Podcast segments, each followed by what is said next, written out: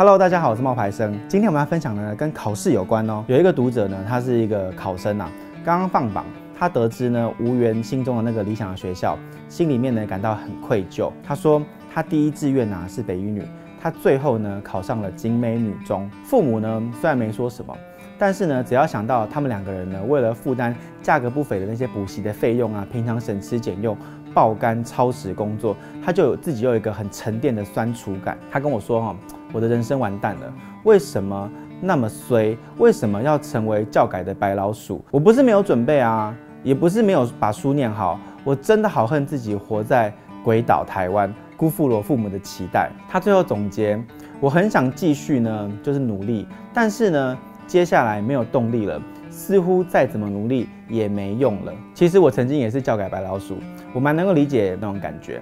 尤其呢，在你一切还没有定下来的时候，已知的未来你没有办法如愿啊，你心中呢难免会产生一些怨怼。我当年呢、是第一届多元入学制的学生，因为我父母呢他们工作的关系，从小呢就不在台湾求学，我没有国中的学历哦。我想要回台湾读高中的时候，除非呢降级读国三，不然呢没有学校可以收留我。我的成绩呢没有烂到呢要降级重读的那个程度。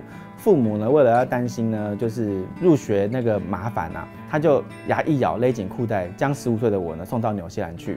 只是呢我们谁也没有想到，我在纽西兰。呢，依然还是首届的教改白老鼠。那一阵子呢，是纽西兰呢，他们也取消了联考制度，取消了分数的制度，改用同级分的这种方式呢，去评估一个学生的能力。学生呢被分成四种：九十分以上的学生他是 A，然后六十分到九十分的以上的学生呢是 B，六十分呢是 C，还有不及格的是 D。但影响更深远的是呢，原本一次定生死，却被分成了。八到十二种不同的项目，所以呢，你只要学完一个项目，老师和学生呢就必须要准备报告或者笔试。这些项目呢占全年级成绩的百分之七十，年终呢还有一个三小时的考试，涵盖的就是呢你的笔试，还有这个占百分之三十。每一次考试呢，它都会影响未来学生呢升大学的分数，让学生呢跟老师的压力呢变得非常的大。当地的新闻媒体呢。他时常播出呢，就是老师的不满。他们认为呢，以前呢，我只需要准备一次考试，可是现在呢，却要帮学生准备十二次考试。一个教师要帮一个学生多十二次的改考卷呐，然后改报告啊，可是却还是领一样的薪水，这公平吗？所以对于老师来讲啊，工作增加了十二倍，薪水呢却没有涨。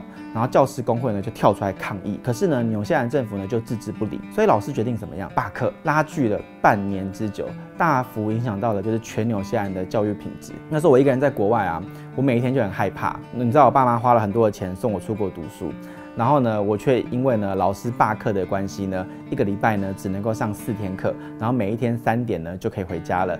平常呢，你知道接到父母关心的电话的时候，我还要假装就是啊都没什么问题，一切都好，就怕他们在台湾呢很担心。十几年过去啦，我的人生也没有因此这样完蛋啦，反而经历了那一段不能如愿的日子呢，让我调整成。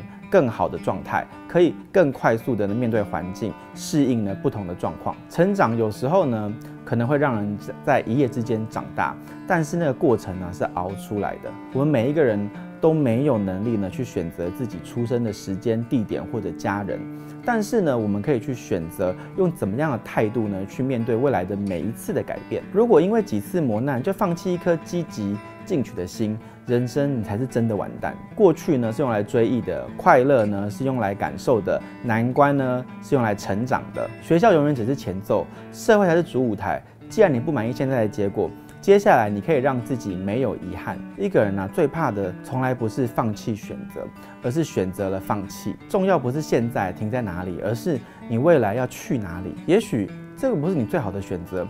但是在纵观现实因素的考量之下，这就是你此时此刻你所得到的。那么，在你被迫做出了这个选择之后，你还是可以用心的经营你接下来的人生。因为我们始终要相信，每一朵历经风雨洗礼的花都会开得更灿烂。希望这部影片呢，能够帮助就是考砸的同学呢，就是有点信心啦。那你喜欢我的影片的话呢，也要记得按赞、订阅、分享。有什么想要聊一聊的，也欢迎在下面留言给我。我是冒牌生，我们下次见，拜拜。